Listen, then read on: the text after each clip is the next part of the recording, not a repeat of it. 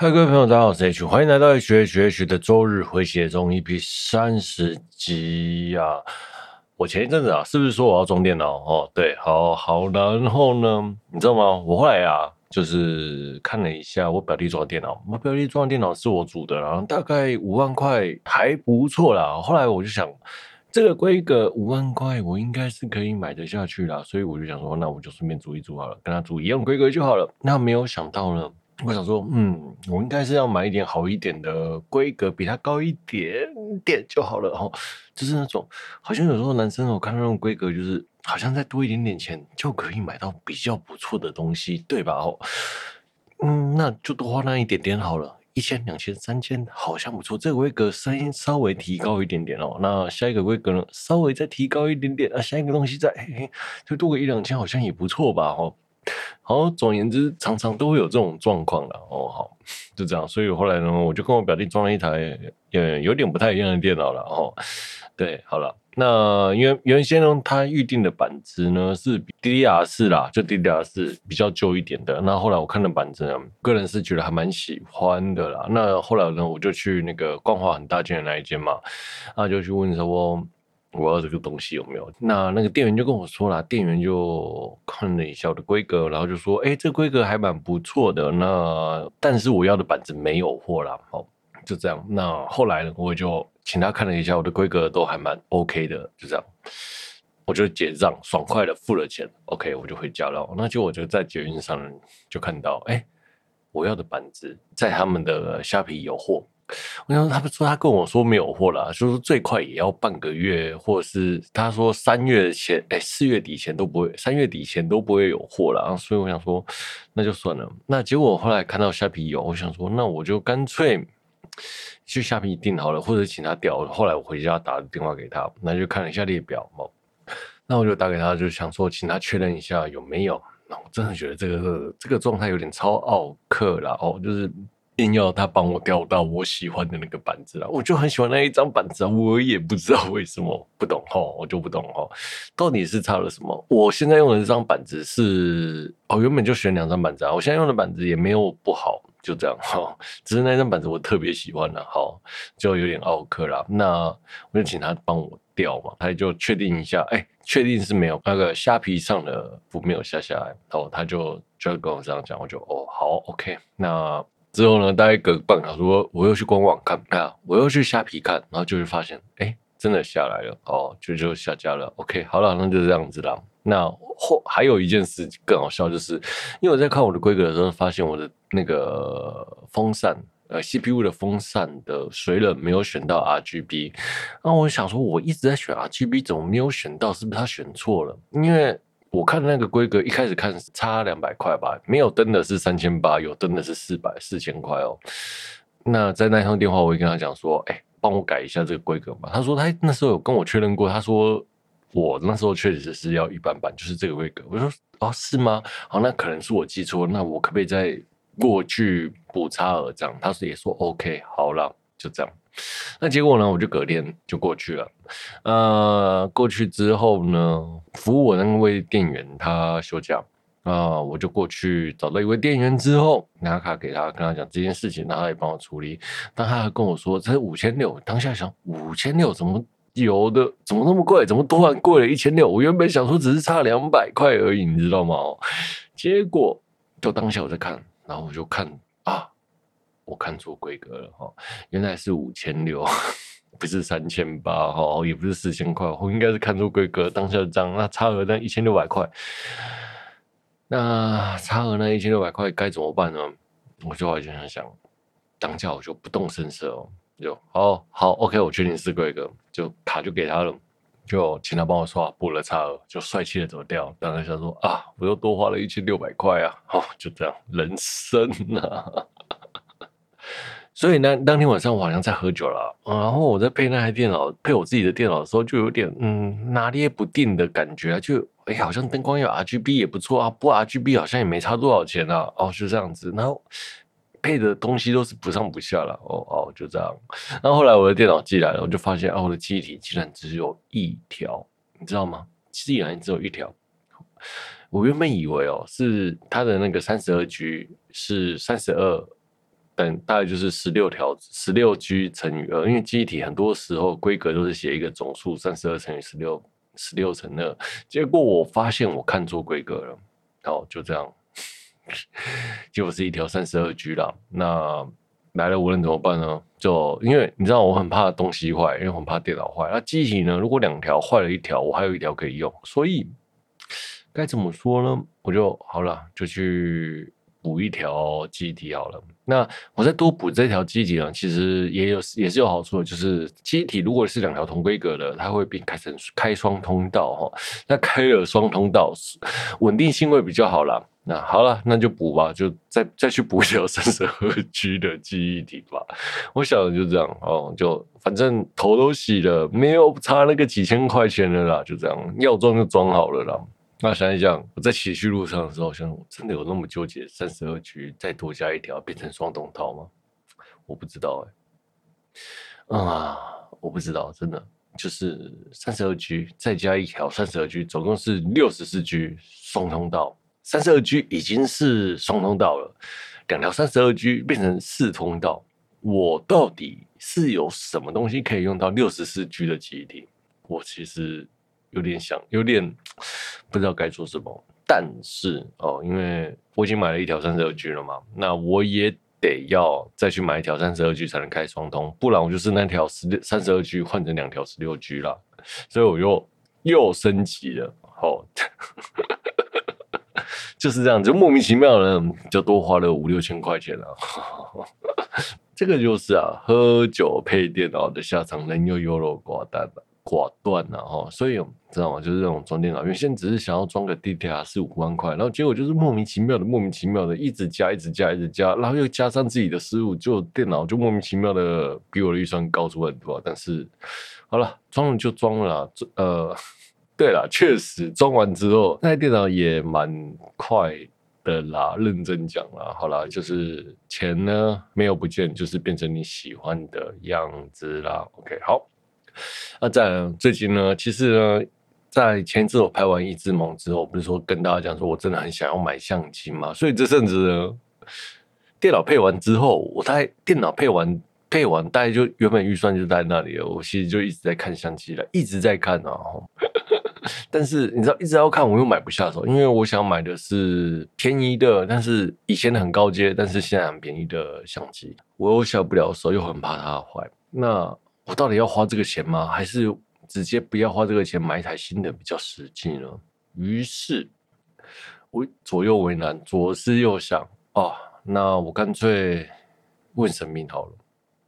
我呢，就就问神明了。就问他说：“我能不能买 D 八一零？D 八一零？”就神明就跟我说：“不行。”哦，我就说：“嗯，是不现在不能买吗？”那他就跟我说：“不是。”那我就问说：“那是今年不能买吗？”那他也说：“不是。”啊，那现在不能买，今年不能买，那是不是要我不要乱花钱呢？他也说：“不是。”那既然都不要让我乱花钱了，吼，那是不是过些日子再买？哦，这一台。我看中的那几台都不好，过些时间会买到比较好的机器呢？他也说不是。后来想说，好了，那我该说什么呢？我就问他说，是不是就不要买旧机了？我就直接买利七兔可不可以这样子？领了完年终直接去买一台新的、贵的、好的这样子。然后结果他给我连续三杯，三杯，哇！连。好了，那我就去买新机利息图吧。哦，那台大概要八九万块。也是啦，如果你摊了十年下来，那个八九万块，那台估计可以用十年啦，没有意外的话啦。哈，就这样，因为像尼康相机真的是比较耐用啊。好了，就这样，领了今年年终，然后省这一年省点钱去买新相机吧。哦，啊，后来呢，我呢就想想，因为一直以来我都在买。就是买二手相机和买新麦克风之间一直在纠结，到底要买哪个先？那我就问了，那我是不是呢不买相机？我那我会不会去买新麦克风了？那这时候他又给我连续三杯哈，就是圣杯啊，就是渴了哦，所以呢我就连续拿了六个圣杯了。这虽然有点唬烂，但是就是这个样子哦。好了，那神明呢就准我买麦克风了，就是这样子。这是一个口袋啊。不够深又下不了决定的男人的故事啊，好，跟大家分享一下，就超级无聊的最近有趣的事情啦。好了，那再来了，Hololive 的股票上市了，在日本哦。哎，喜欢 Hololive、喜欢 Hololive 的 VT 主们呢，可以开始收购 Hololive 的周边了。那个股票应该也是他们的周边了吧？如果你是大股东，要什么签名，应该有什么签名吧？哈，对吧？如果你今天占了他们一半的股份，总会有一些有一些那个，总会有些福利的吧？哦，说不定他们股东会福利品。卖送的是 Holo 的作品，嗯，嘿，那也还蛮不错的哈。好了，可是，嗯，我不知道日本是不是有那种股东会或福利会之股东会之类的啦，送送会送一些赠品之类的，哈，就这样。如果有，我是真的还蛮想要去的啦。那我个人是看好 Holo 的股票会上涨啊，因为毕竟我也个人觉得 VT 应该还会再持续这红个四五年，跑不掉吧？吼，对，那所以 Holo 股票应该是其实是看好的。那但是呢，因为粉丝啊会影响股票股价啦，就是因为粉丝的喜好波动啊。例如说，假如哎，Hololive 没有持续推出有趣的人啊，或者是 Hololive 的 VTuber 们开始炎上了，或是风波了，有出现什么事情，或是哪些事情处理的不是太妥当哦，就会让股价跌得很严重。毕竟粉丝的心就跟玻璃一样嘛，哎，对啊，像我也是啊。如果啊，我今天啊，如果是遇到那像像童生可可或是露西亚那样的事件，假如我手上持股有个十万十趴好了，不要说十趴了，一两趴，不要说一两趴了，一两张好了，我大概也是卖掉了，就是令人生气了。虽然有点不是很理智，又是很情绪化的，就是这样子。这样子，只要是炎上或者是有风波，就会肯定遭到冲。闯，然后难怪啊，Hololive 啊，就从 Lucia 事件之后呢，所有的 VT 突然就变得很乖，很维护形象哦，大家都很小心发言。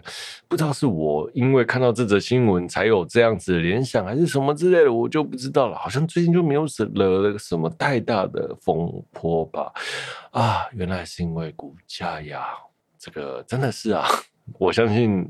如果啦，如果我是关公司高层，应该也是会下些指令给各个 VT VTuber 们。虽然这是我的意志和猜想，也有点像是半开玩笑啦。OK，好啦。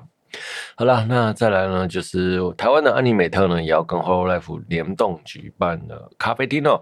哎，这次我应该是会去了，然后但是因为我找了好几个朋友，朋友就跟我说我是个盘子，不要去了，就这样。我应该还是会去了。OK，啊，再来是人中之龙外传的酒店小姐。有一个遴选呢，他们找了知名的 VTuber K 胜，那那 K 胜也入选了，恭喜他，我们也都哦。那人中之龙系列呢，都会有酒店小姐，都会有酒店啊。那说全系列都是，那这些酒店里面的小姐都是找真人来饰演担当的哦。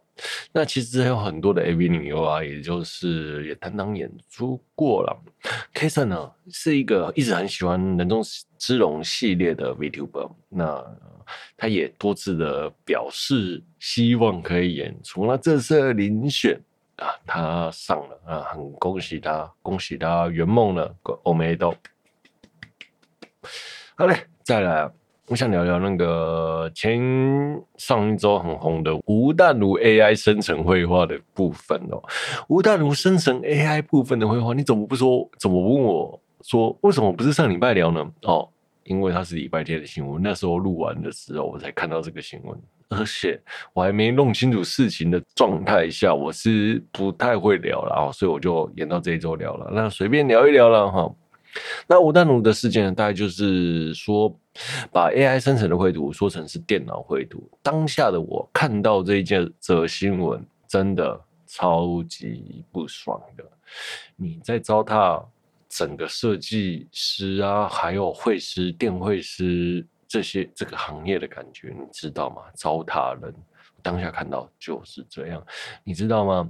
所有的 AI 生成绘图都是。网络上的大数据，然后拼凑出来的结果，而没有创造这件事情。那你知道吗？当一个绘师，或是当一个产品设计师，或当一个平面设计师，或当一个美术系的，只要拿到笔画图的人，他们在大学或是高中时期画了多少图才能毕业吗？我是没算过我自己啦。那我的状态是。一天画二十张啦，每天不持续的不更断。然后我到底画了画到大三大四吧，哦，就是这样一直画下去，画到想哭，你知道吗？然后还要被老师丢图，被老师碎碎念，就这样，然后就这样，那些承受的压力，然后我这样子一个已经脱离设计业。或是这个这个圈子的人这么久了吼，这样子的心情，看到他说把 AI 绘图弄成电脑绘图这件事情，我就已经超不爽了，根本就真的是糟蹋人的那种心情就已经出来了，更何况是那些绘师们，真的，他真的弄错了一件很严重的事情，这真的是对于人和行业的。践踏。好了，对不起，我原本不想讲这件这个新闻的哦。好，但是我还是想讲，呃，这有点像是啊，你用网页编排的平面设计产品、平面 D N 之类的东西，你说是你排的哦，对，你下了指令给他，但是你的创意是没有的啊，这只是你把图拉上去之类的哦，就。打打文案，那他就自己帮你生成一个这样子的东西，那就是一个 D N 的或是平面设计的作品。好，这就是 AI 嘛。但是你把电脑做出来的排版跟人做出来排版相提并论，就是平面设计的部分哦。当然，那会让平面设计师不爽。那工业设计的部分也是啊。你把数据设计数据输进去，工业设计很讲求形随机能这个。东西哦，就是你需要什么样的造型去符合你想要的需求和机能。那你把你的机需求输进去，然后它判断出来的东西，然后变成是你自己说你自己设计的，明明就是 AI 设计的，这件事情怎么可能是人做的出来的啊？真的，当下我看到真的超不爽。各种举例就是，譬如说啦，这种感觉就像是你拿。你去 Seven 买一个咖喱的料理包，再加上白饭，放进微波炉微波之后，说这是你做的咖喱饭，这个我就是超级不能认同。你有本事就自己做咖喱饭，从头到尾做啊！你不是买现成的东西放进去啊？那你说他们每个作品都是特别的，对，每个作品，他因为他做东抓西抓了，吼，就是这样变成你的，变成那样子的作品。也就是说，你把两包咖喱的料理包混在一起，变成一个独特的料理饭。料理包，然后放在饭上，就变成另外一个独特的咖喱饭，就这样子。它就是稍微修改而已，可能比例不一样，什么什么不一样，然后就变成电 AI 独特的作品。这不是创作啊！好了，那但骂归骂，他也道歉了，对吧？道歉就道歉。我觉得他道歉的很不干脆，也很不承认。最后呢，然后甚至他在跟网友吵架的时候，还说是小编的发文，到底哦。如果你有种，你就说你自己发的文啊，不用去牵扯到小编的部分。真的，我觉得这样子的比状态是比较有风骨的啦。吼，那我个人的认为呢，是该淘汰的呢是那些过气的作家啦。你知道吗？他也说这些行业会被淘汰，该淘汰是那些做过气作家又找不到话题性的人呢。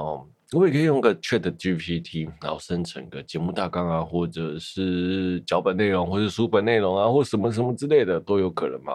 这件事呢，我想想到突然突然想到一部动画，就是《卡罗与 Tuesday》。那个那一部动画的主旨就是所有的音乐都变成 AI 做，没有创造力，但是又。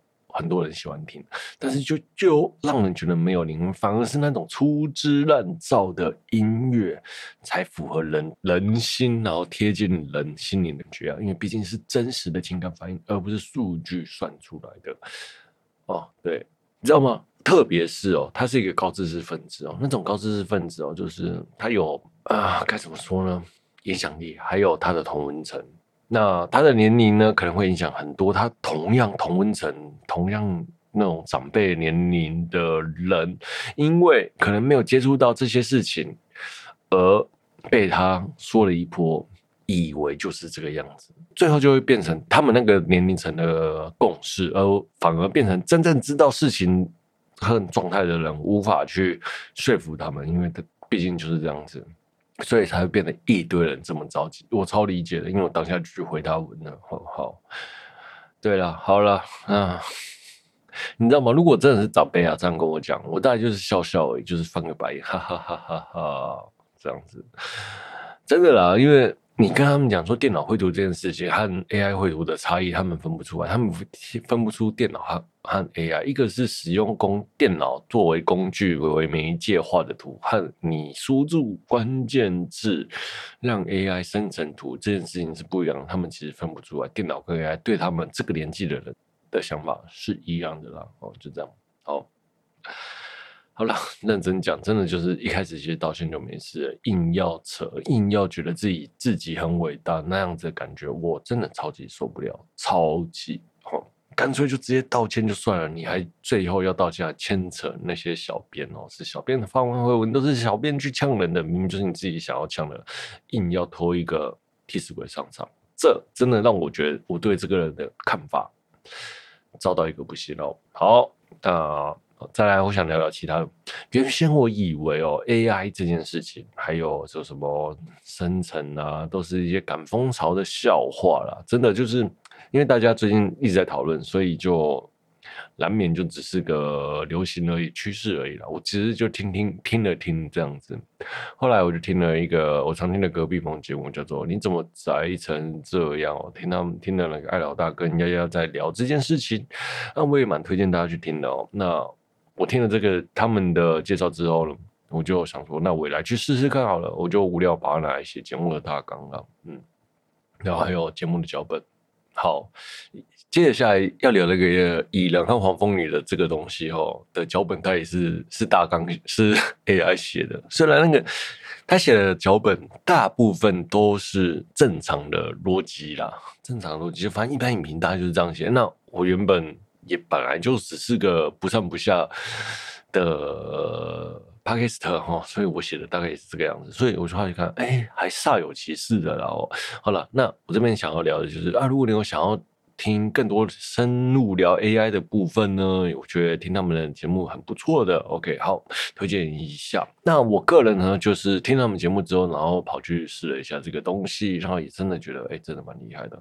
那甚至我后来后来在网络上有看到，就是 AI 修图的部分，AI 修图啊，不是用 Photoshop 修图，而是你把你想要的图片，比如说你找了一个满背景都是人的图片哦，你自己，然后是主角，你把人修掉，就是剪掉之后，把它丢到 AI 云端帮你算图，然后把人去掉，这样打入关键字，你希望接到没有人，它就会帮你生成一张同样照片背景没有人的图，真的蛮厉害的啦。然后那个图的解析度可能没有你想象想象中的那么好啦。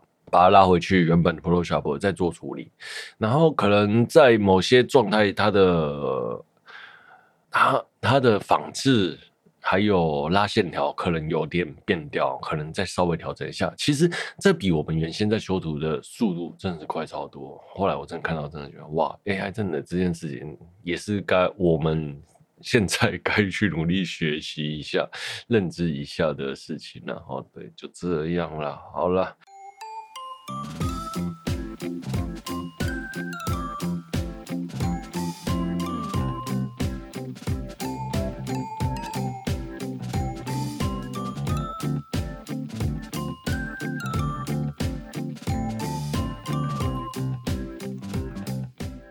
好，接下来我们聊聊《蚁人与黄蜂女》哦，量子狂热哦，最新一集的《蚁人》第三集哦。原先呢，我真的不太想去看了，因为有点漫威疲乏，你知道吗？那漫威疲乏就像是第四阶段，真的没有什么太让我惊艳，或者太让我觉得有主轴很漂亮的作品吧。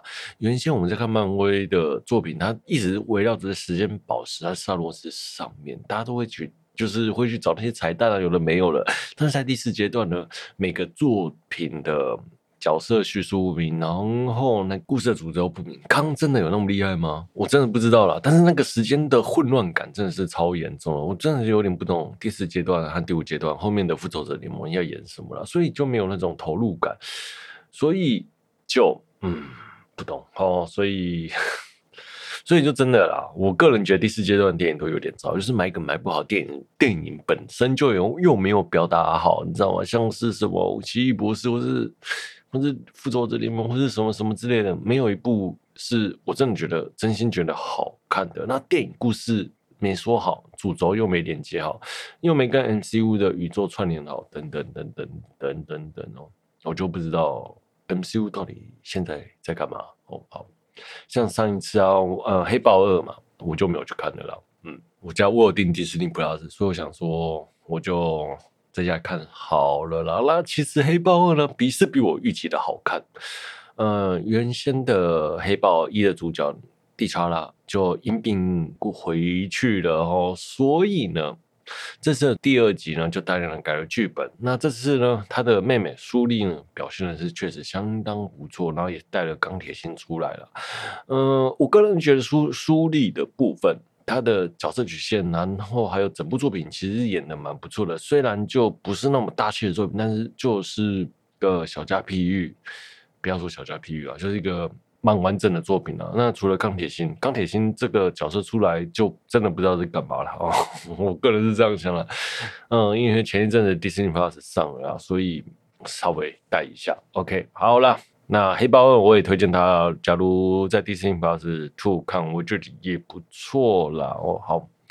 再聊聊蚁人哦，那经历了终极之战的蚁人呢，和黄蜂女过着和平的生活。那女儿凯西呢，相当的不以为然哦，她觉得蚁人过得太安逸了哦，这是为这世界明明还需要很多人帮忙的。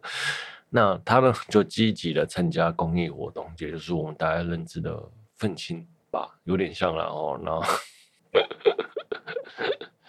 对，那他呢就屡屡次闯祸了。那蚁人呢？就去警局保他出来。那父女俩呢，在家庭会议中讨论是不是要让凯西说不要那么激进或什么之类的。然后那凯西就透露出他跟爷爷呢，就是他前代理人汉克皮姆哦，在持续的研究量子领域。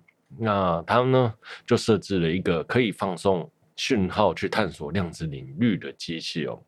那前代的黄蜂女珍妮。啊！看到这个事情就惊慌的想要关掉。那这时候呢，全家呢就被不明的力量吸入了量子领域哦。那因为在掉落量子领域的时间差呢，所以呢变成了就变成了两队哦。那蚁人和凯西一线，那皮姆和珍妮和赫普赫普，然后变成了一线，然后变成了两个两方面在探量子领域探索的故事哦。其中量子领域的居民啊，都害怕一股力量，那就是征服者康呢。康呢是在三十年前流放到量子领域来哦。那太空船回的核心毁损，被困在了量子领域。他呢遇到了也是被困在量子领域的初代黄蜂女。那两人呢合力啊，两人合力呢修复了核心。正当康呢要带珍妮回到地球的时候。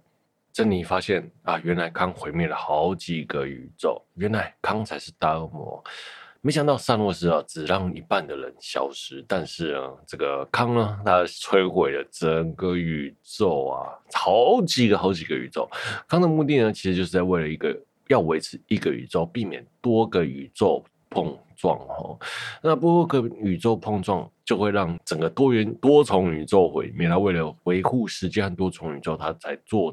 做了这件事情哦，那我们的珍妮呢，看到这件事情，然后觉得不能放他出去。他呢，根本就是一个恶魔，消灭人呢，根本也没有什么感觉的啊。于是呢，他就砸烂了核心，逃离了康。在珍妮呢被困在量子量子领域的时候呢，也不停的在对抗康了哦。好了，那再来，蚁人和凯西呢被康抓走，康呢需要蚁人帮他把那个时间核心给恢复，然后不从我就要杀了凯西，那蚁人也就答应帮忙了。蚁人进入了核心之后呢，就产生了无限的自己。啊，这个状态呢，就是每当自己做了一个决定，就会产生一个可能结果。那在那个状态下，蚁人不停的、不停的分裂，变成上千万个，但每个人都觉得自己是本体，然后每个人就各自为政哦。最后听到了海凯西的呼唤，大家团结起来，帮助一个蚁人达到核心啊！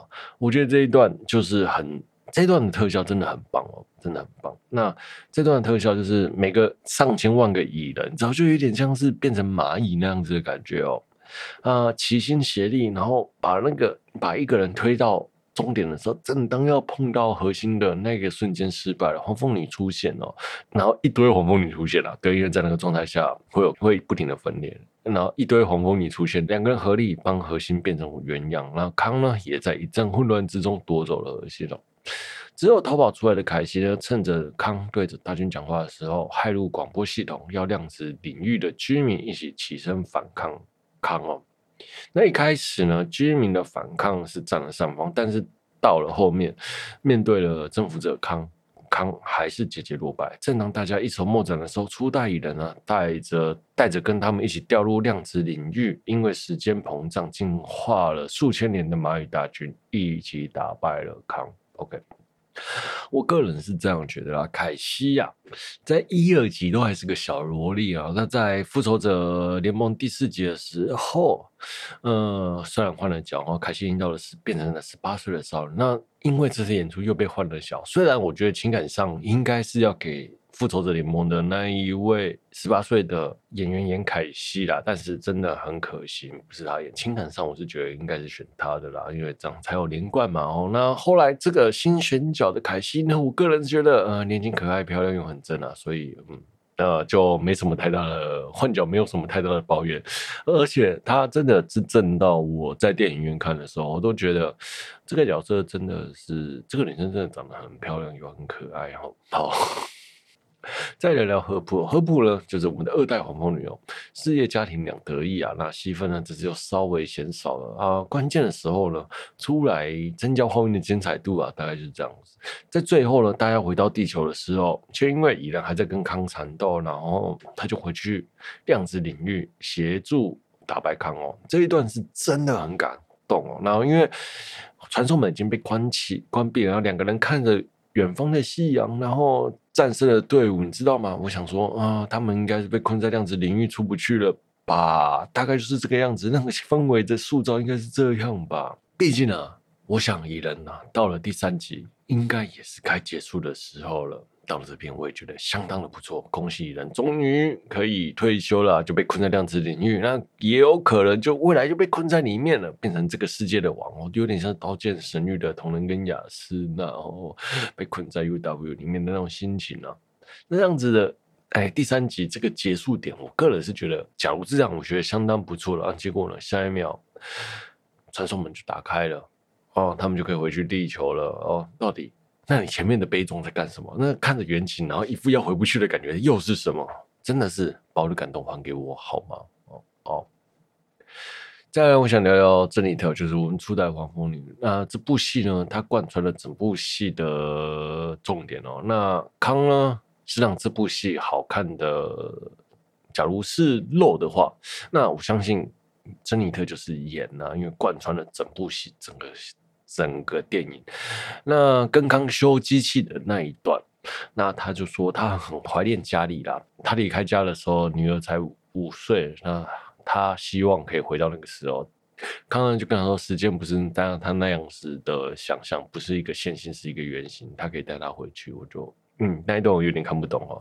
但是我个人觉得，珍妮特在想家的那一段的演出，真的是蛮让人感动的啦。哦，好。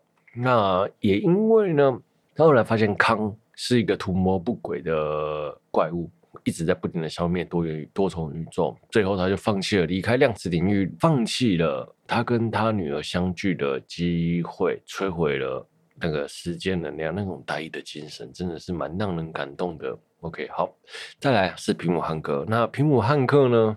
我个人是觉得这整部作品哦，就是你有有一种哎、三个黄蜂女灭死蚁人的感觉，就是整个关键的剧情其实都在黄蜂女三三代老中青三代哦，是整部作品的主轴啦。那平武汉克呢，就真的没有什么表现哦。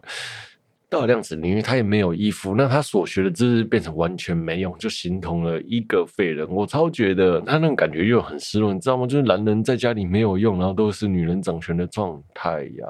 好，整部戏呢，他就有一种郁郁寡欢的感觉。到了最后，他带来的马语大军反败为胜哦，那种这种觉得那种像哎，男人终于吐了一口气的莫名其妙的那种莫名其妙的。同步感嘛，或是什么男人共有的感觉啊？我不知道该怎么讲哦，就这样。好嘞，再来是康啊，康呢，我个人觉得他很会演戏哦。前三分之二就是征服者康，很冷静，然后具有强大的能力，又能脱离时间的大白大反派。然后看着自己的大军被摧毁，理智线断线，自己跳下来打，然后果然也是一副贪官。呃，征服者能消灭这么多个多重宇宙，也是有他的实力的啊！正当大家一筹莫展的时候呢，蚂蚁大军数量碾压了他依然敌哦。其实我看到蚂蚁大军突然出现，然后摧毁他，当下有种合有种合理感，就是嗯，果然寡不敌众啊。但是我后来想想，你能摧毁那么多多元宇宙，结果你连。这样子打不赢是三小，你到底强在哪里？我有点看不懂哈。虽然搞不敌众是合理的，但是你应该更具有能力或之类的，更具有威力，应该是更强的。应该最少也要跟萨诺斯吧？征服者康能消灭这么多，能消灭这么多多元宇宙，哦，还需要打得那么辛苦哦。那 我个人是真的觉得。有点微妙，他真的是是不是后面把他写弱了？然后你知道，萨诺斯也要一堆复仇者联盟去打他，他一打他才还打不赢哦。那康呢，竟然就这样子被干掉了，到底是发生了什么事情呢？好，我个人觉得康没有被好好处理的地方，就是他的恐怖感哦。呃，我个人也是觉得这也是他啊 MCU 宇宙里面最大的败笔，你知道吗？因为呃，从洛基开始就一直在铺多元宇宙，还有。康这个角色，征服者康应该是个很威严、很恐怖的角色吧？但是看到这里，他除了这是这部戏的大魔头，也应该是 MCU 里面最强、目前最强的大魔头吧？但是就这样被干掉了。好，而且这个康是大魔王哦，而且还是被一群康流放到量子领域的大魔王。那也就是说，这一群康打不赢那个康，但是那个康竟然。就这样被干掉了，就这样子被干掉了。那他到底是强到哪里去？我真的不懂哦。那其他康又能强到哪里去？应该也普普吧。好了，再来是以大决战的部分，我觉得你觉得大决战的部分是相当精彩。蚁人变大，砸烂基地那个戏码真的是很帅，就是要看这种超爽的动画了，动那个特效啦。OK，那这边呢，再聊到一个我还前面都没有聊到的。人啊，叫做摩多克。摩多克呢，其实是第一集的反派。那后来呢，到了量子世界被康所救，就变成自由脸，然后头很大，小小的四肢哦。眼罩打开的时候，就是一个真人的脸。那个真人脸真的有点恶心，也让我出戏了。哦，就是这样子啦。那后面我不知道他智商是不是有点损坏了。哦，总之就是，嗯，他就说他不想成为猪头，所以帮助了蚁人一家了。嗯。对，但是以前的那个角色是一个迷人又可爱的反派角色，怎么现在就因为可爱的妹子讲两句话，就是那个凯西跟他说不要变成猪头，他就领悟了呢？我就有点不懂了。好嘞，再来呀，我一直觉得《蚁人》啊这个系列作一直都是一个轻松的家庭喜剧作品哦。到了这集呢。到了量子领域呢，有一个庞大的奇幻感，然后有点星际大大战的那种大决战感，蓬勃啊，什么角什么什么都做得很好，甚至到了好到每个角色都有他个人的故事，你知道每个人的故事，而且发展都相当有趣哦。但是，但是就是什么东西都不做，最后你会发现这部作品没有什么主轴，那种没有主轴感觉就很像是什么，你知道吗？你看了很多 TV 版，然后每个角色都叙述的很好。什么东西，什么什么都有，最后凑在一起却不是一个好的故事，缺乏一个主轴，然后也缺乏跟 MCU 世界的联动哦，就像是 TV 版的动画突然变成了总集篇那样子，总觉得东少什么西少什么一块啦，真的很可惜。这部作品，我觉得这部作品如果能篇幅再更更长，然后把康的叙述。更深入，我觉得是相当不错的哦。虽然你可以说它是一个王道的作品，就是起承转合都很王道，但是就算是起承转合都很王道的作品，你知道我们看了那么多起承都是一模一样的格式的作品，但是这部作品却别让人有一些喜欢的地方啦。我觉得父女之情啊，母母女之情啊，然后大家团结在一起努力的那个氛围。然后凯西的演出，我都觉得是帮这部作品加分很多的地方了。OK，好了，今天聊就聊到这了。我是 H 啊，如果你有喜欢我节目的朋友呢，欢迎订阅分享，也欢迎在 Apple Apple Podcast 五星推播我的节目，也欢迎跟我留言聊动画。如果本期节目有疗愈到你呢，真是再好不过事情了。我是 H，我们下周见，拜拜。本期节目是由好想买新相机的我为您放送播出，拜拜，See you next time。